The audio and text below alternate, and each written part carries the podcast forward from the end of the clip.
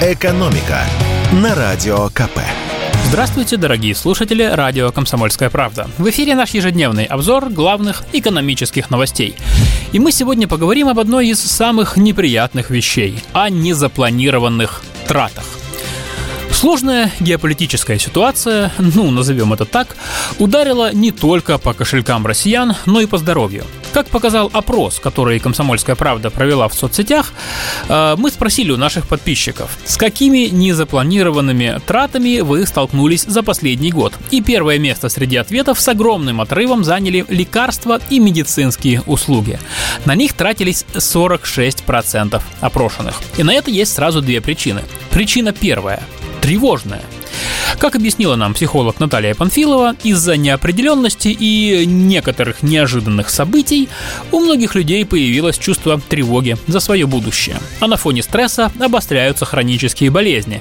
Поэтому многие усиленно начали пить лекарства, витамины и обращаться к врачам, что и привело к незапланированным тратам.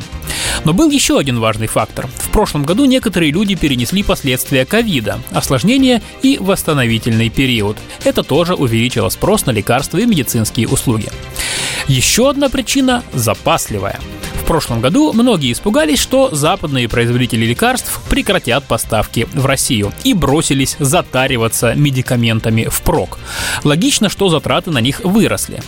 Как подтвердил нам доцент кафедры политэкономии экономфака МГУ Максим Черков, в условиях бесконтрольного введения санкций у людей появляются опасения относительно будущих поставок тех или иных товаров.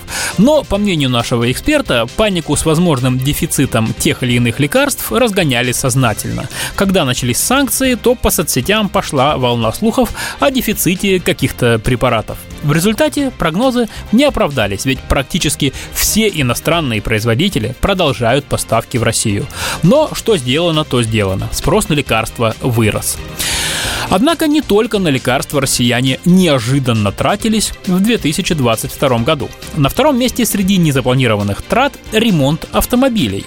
Самое очевидное объяснение – это подорожание запчастей. Но оказывается, дело еще и в другом – как объясняет наш эксперт, проблема еще и в том, что новые автомобили стали очень дорогими. Поэтому водители решили привести свои машины в порядок и лучше о них заботиться, чтобы прослужили подольше. В прошлом году был настоящий ажиотаж на станциях техобслуживания, куда очереди были расписаны на недели вперед.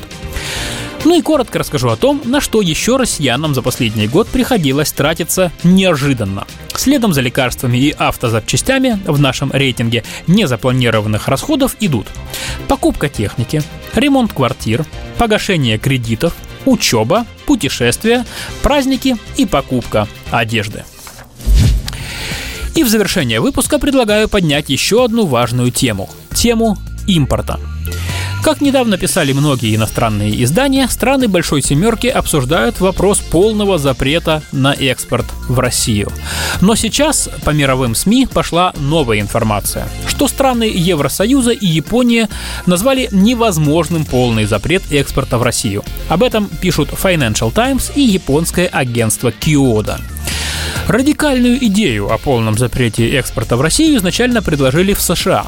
Эта мера могла бы полностью изменить санкционный порядок, ведь сейчас в Россию можно поставлять все, что не запрещено санкциями. И если американское предложение примут, то все будет наоборот. Под запретом окажется абсолютно все, а на экспорт того или иного товара в Россию нужно будет получать разрешение. Понятно, что если такой запрет хотя бы теоретически мог появиться, то и Россия приняла бы зеркальные меры. И плохо от этого стало бы всем. Взаимные запреты очень серьезно могли бы ударить по мировой экономике. Кроме того, у многих стран есть и свои экономические интересы, которые связаны с Россией. Ну, например, та же Япония недавно подтвердила, что сохранит участие своих компаний в проектах Сахалин-1 и Сахалин-2. Премьер-министр Фумио Кисида объяснил, что проекты на Сахалине важны для обеспечения энергетической безопасности Японии. Так что просто взять и оборвать все связи – это слишком радикально даже для тех стран, которые активно поддерживают санкции против России. Экономика на радио КП.